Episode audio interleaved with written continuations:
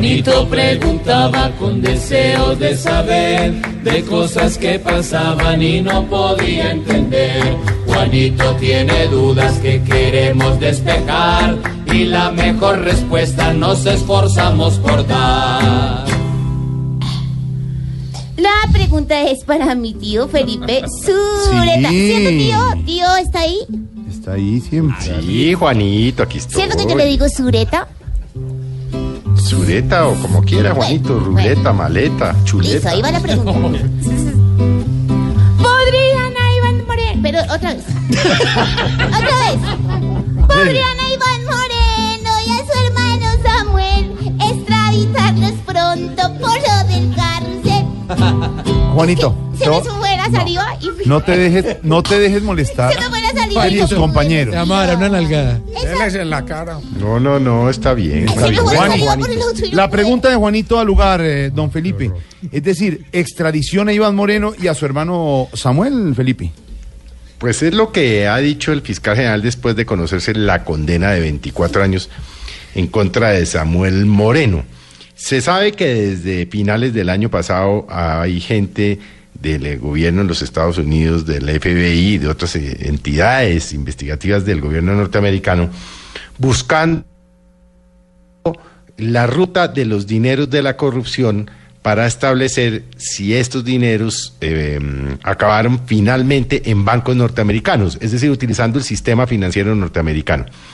De ser así, el gobierno norteamericano podría pedirlos en extradición por eh, utilizar los bancos gringos para lavar activos productos de la Comisión de Delitos en Colombia.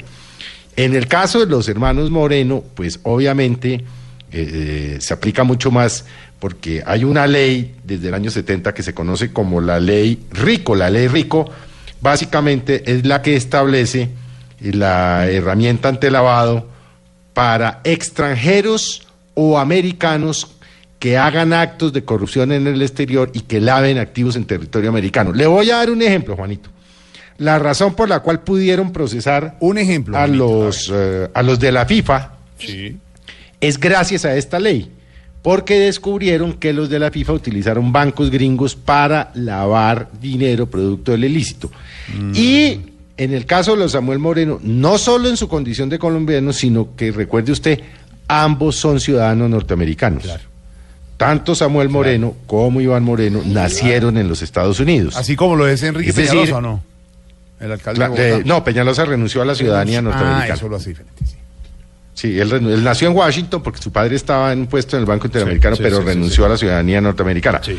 Ahora, eso no es un mecanismo automático, es decir, eso tienen que abrir un proceso y un juez federal, una vez estudiadas las pruebas que se consigan sobre el lavado de activos, puede pedirlos en extradición a ellos y a todos los corruptos extranjeros, es decir, todos los corruptos colombianos que de alguna manera hayan utilizado bancos norteamericanos para lavar el dinero producto de sus, de sus fechorías. O sea que puede pasar.